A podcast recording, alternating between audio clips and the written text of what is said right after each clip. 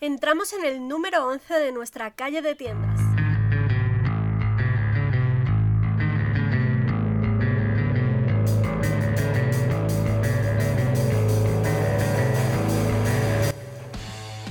En este número 11 de Calle de Tiendas vamos a hablar con María Salto. Es la persona que está detrás de Salto en Digital. Ella es consultora de estrategia digital y está enfocada en Pinterest e Instagram. Vamos con la entrevista, pero antes apúntate a mi newsletter en sofiacalle.es y recibe ya mismo tu regalo. Y hoy tenemos con nosotros a María Salto. Ella es nuestra segunda entrevistada en este podcast y nuestra primera mujer. Y en este podcast vamos a tener paridad. Así que encontraréis entrevistas de mujeres y hombres alternadas. Bueno, María es consultora en estrategia digital y está enfocada en Pinterest e Instagram, pero voy a dejar que se presente ella misma, porque quién mejor para hablar de sus proyectos que María. María, bienvenida. Pues bueno, lo primero, muchas gracias Sofía por estar aquí. Me encanta hablar, de, vamos a hablar de Pinterest y de negocios, de comunicación, o sea que estoy súper emocionada. Eh, y lo has dicho todo bien menos los años en mi presentación, ¿vale? No pasa no pasa nada. Llevo eh, desde 2012 como autónoma, ¿vale? Y los primeros cuatro años los trabajé, o sea, estuve trabajando para una gran empresa. Con Salto en Digital llevo casi cinco, ¿vale? Nada más que esa puntualización. Sí. Eh, y eh, desde que empecé a ser autónoma, pues sí, me, yo me dedicaba a, o me dedico a ayudar a otras empresas a comunicar lo que hacen en redes sociales desde 2016 a finales, que es cuando nació mi hijo, y él tenía nueve meses, pues es cuando empecé con salto en digital y entonces ya me especialicé en otras em, emprendedoras o autónomos como yo, ¿vale? Darles la oportunidad de que ellos también se manejen en las redes sociales. Y me he especializado en Pinterest y en Instagram porque son las eh, redes sociales que más me gustan y creo que ambas combinadas consiguen muchos de los objetivos que buscamos los emprendedores, los autónomos, que es hacerlos más visibles, ser más visibles con nuestra web eh, para que lleguen a nuestra web y además crear comunidad, ¿no? Esa relación más personal o más directa con personas interesadas en lo que hacemos. Y esas son las dos redes sociales en que trabajo Puedo dar fe además de que el trabajo de María en redes sociales con los clientes es increíble. Tanto así que me animé a coger su curso en Pinterest, estoy empezando a ponerlo en práctica y bueno, muy muy muy bien. Acabo de estar además en una, en una masterclass con ella y tiene un dominio sobre la herramienta increíble. Y esto va muy ligado al tema de la especialización, tanto para dedicarte a servicios como para comunicar, ¿no? En cuanto a servicios, pues oye, ¿quién mejor para enseñarte, por ejemplo, a usar Pinterest que alguien que está día a día trabajando con esa herramienta, que se ha encontrado problemas relacionados siempre? Entonces, ¿Quién mejor para solucionarte un problema o para plantearte una estrategia en esa red social, por ejemplo, eh, que alguien que está especializado? Y esto pasa también a la hora de comunicar, ¿no, María? Tú llevas ya cinco años y mucha experiencia con clientes, pero tú misma emprendiendo has tenido retos. Aquí viene la siguiente pregunta. ¿Cuál ha sido tu mayor reto al emprender? Pues eh, creo que ha sido cambiar la mentalidad de eh, cuando te conviertes en autónomo. Primero fue convertirme en autónomo eso significaba, todavía no era verlo como un negocio, ¿vale? Yo tenía, trabajaba para una gran empresa que me pagaba todo mi sueldo, aunque estaba dada de alta, ¿vale? Entonces, de alguna manera era como si siguiera siendo asalariada por cuenta ajena. Y creo que es muy importante cambiar la mentalidad a tú ahora mismo tienes un negocio. ¿Por qué digo esto? Porque eh, yo me di cuenta de que si quería que Salto en Digital funcionase, yo misma tenía que ser, hacerme mi cliente a la hora de comunicar, de hacerme visible. Si no, no iba a ser sostenible, no iba a llegar a más personas, no iba a conseguir clientes. Y luego, por otro lado, también de salud mental, porque yo no podía pasar de tener a un cliente, o sea, un jefe por cuenta ajena, uno como autónoma, a, no sé, 20 clientes a la vez como emprendedora. No. Entonces, eh, quiero decir, por salud mental creo que ese ha sido mi mayor reto. El, priorizar a salto en digital y no entender a mis clientes como si fueran mis jefes. Totalmente de acuerdo. Y es que al final tienes que tener en cuenta que tú eres un proveedor más de servicios de ese cliente. Está bien ponerte la camiseta. Yo soy de las que habla en primera persona de, de mis clientes, ¿no? El proyecto es de ellos, es mi proyecto, básicamente, ¿no? Pero al final tenemos que dejarle eh, bien presente a nuestro cliente que el proyecto es suyo, que la implicación principal tiene que ser suya, no nuestra. Que nosotros nos vamos a poner su camiseta, como he dicho antes, y vamos a aportar todo lo que podamos, pero que ellos tienen que estar ahí presentes.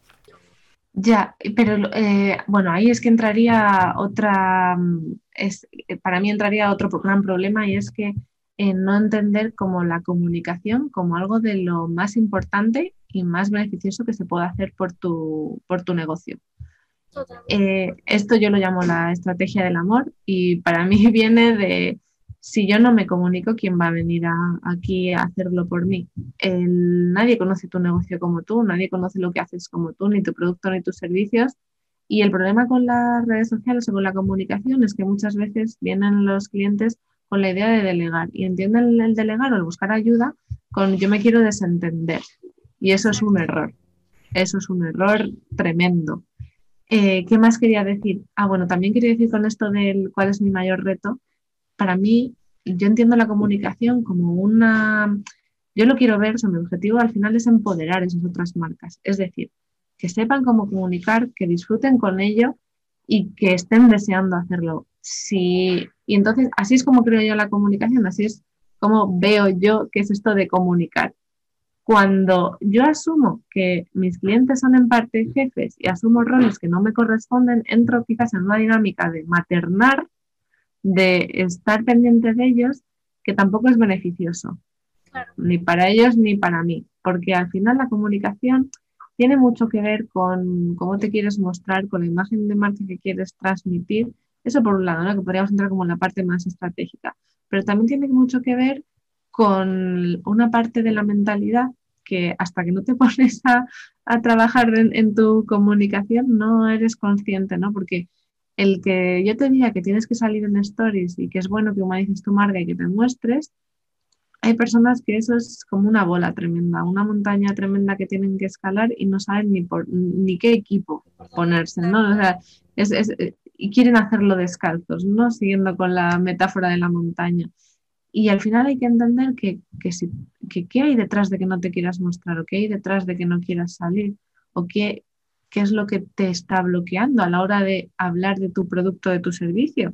¿Por qué no lo estás vendiendo? ¿Por qué no lo estás lanzando? ¿Por qué estás solo vendiendo lo que es el otro extremo, no? yo es que veo la igual que la comunicación la veo como una muestra de amor, la venta también la veo como una muestra de amor. Entonces, creo que diferenciar entre contenido de valor en el que solo cuento cosas, ¿no? Y tengo una época para vender, al final lo que hace es eh, pues eh, si tú no te sientes cómodo con la venta, que cuando te toque vender no te sientas cómodo. Y creo que hay que entender como que la venta al final es un servicio, igual que tu contenido es un servicio. Obviamente todo nuestra estrategia de comunicación tiene que tener eso, una estrategia y un objetivo porque no nos, no nos mintamos, no tiene sentido crear una estrategia de contenido sin intentar vender nuestro servicio, ¿no? Al final es que los likes no nos llenan la nevera. Me gusta y además lo podemos eh, enlazar con la siguiente pregunta. Esta es una pregunta que hacíamos ya con Ángel Cabaleiro en No Emprenda Solo y a mí me gustó tanto que, que me la he quedado. ¿Cuál ha sido tu mayor tropiezo y tu mayor acierto a la hora de emprender? Vale, pues mi mayor eh, tropiezo eh, ha sido eh, tardar en pedir ayuda. ¿Vale?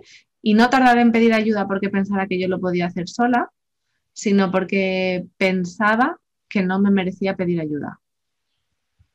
¿Vale? Sí, sí, o sea, quiero decir, para, que, para mí está tan ligado el trabajo de desarrollo personal a mi negocio, o sea, quiero decir, no he podido evitarlo, o sea, quiero decir, para mí tener un negocio me ha abierto puertas a, conocerme mejor y a, tener mucho más claro cosas que no estaban funcionando de autoestima, de merecimiento. Entonces creo que mi mayor tropiezo fue no pedir, pedir, ayuda antes porque pensaba que no me la merecía y porque pensaba que era un signo de debilidad, que iba a decir que yo era menos profesional. Y mi mayor acierto ha sido al final pedir ayuda. o sea, sí, o sea, al final ha sido eh, trabajar esa parte y podría decir también que es eh, seguir adelante a pesar del miedo. Bueno, hemos hablado un poco de esos aciertos y de los tropiezos que nos ayudan a mejorar. Y te quiero hacer la última pregunta de esta primera sección, ¿vale? De tu entrevista, que porque es que yo creo que uno de tus mayores aciertos fue especializarte, pero ¿por qué Pinterest?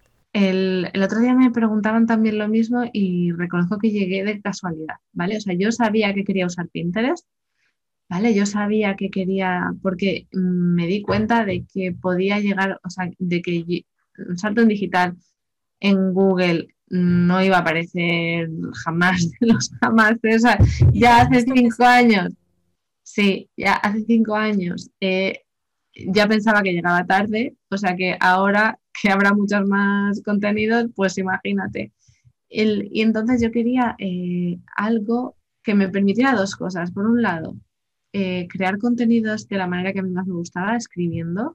O sea, yo siempre había querido tener un blog, pero no encontraba la motivación o el tema sobre el que poder escribir y además con un poco de obligación, ¿no? ¿Vale? O sea, porque si era un blog sobre cosas que a mí me gustasen, sabía que cualquier otra cosa que pasara, vacaciones, etcétera, pues seguramente lo iba a dejar porque no era un objetivo de negocio, no era una herramienta de negocio.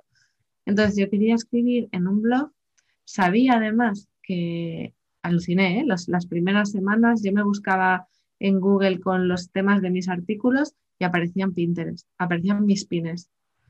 Es más, hace esta semana tuve una sesión con una clienta que ella es artesana, hace fundas de gafas de crochet y buscamos en Google, porque estuvimos hablando de Google My Business, estuvimos hablando de Google Shopping y le dije, vamos a buscar en Google, ¿qué pasa? Y pusimos fundas de gafas de, crochet y todos los resultados eran de Pinterest, la primera página, todo eran pines. Tan importante la intención de búsqueda, ¿no? Entonces yo me di cuenta de eso conmigo, pero es que sigue pasando, o sea, es que Pinterest sigue posicionando. Claro, mira, eso que acabas de decir es súper importante, porque es que al final Pinterest posiciona en Google. Sí, es, es más, he trabajado con una clienta que tiene un canal de YouTube y una de las cosas que yo antes no recomendaba era como en plan, ¿por qué voy a compartir los vídeos de YouTube en Pinterest y el, el, o sea, quiero decir, la imagen que sale no es el tamaño recomendado? Bueno, pues ella ha conseguido ahora que cuando pones su temática en YouTube, la primera opción que sale no es su temática y luego sale ella, es su temática con su nombre en YouTube. Bueno, María, muchísimas gracias por venir. Esta es la primera parte de la entrevista con María Salto. Nos queda una segunda parte muy, muy jugosa, así que no os la perdáis la semana que viene. Pero antes de irme quiero daros las gracias a los que estáis oyendo estos episodios semana tras semana. Ya sabéis, manita arriba, cinco estrellas para decirnos que os gusta y si tenéis alguna recomendación os leo en comentarios o ya sabéis a mi buzón privado. Em, lo dicho, muchísimas gracias. Nos escuchamos la semana que viene.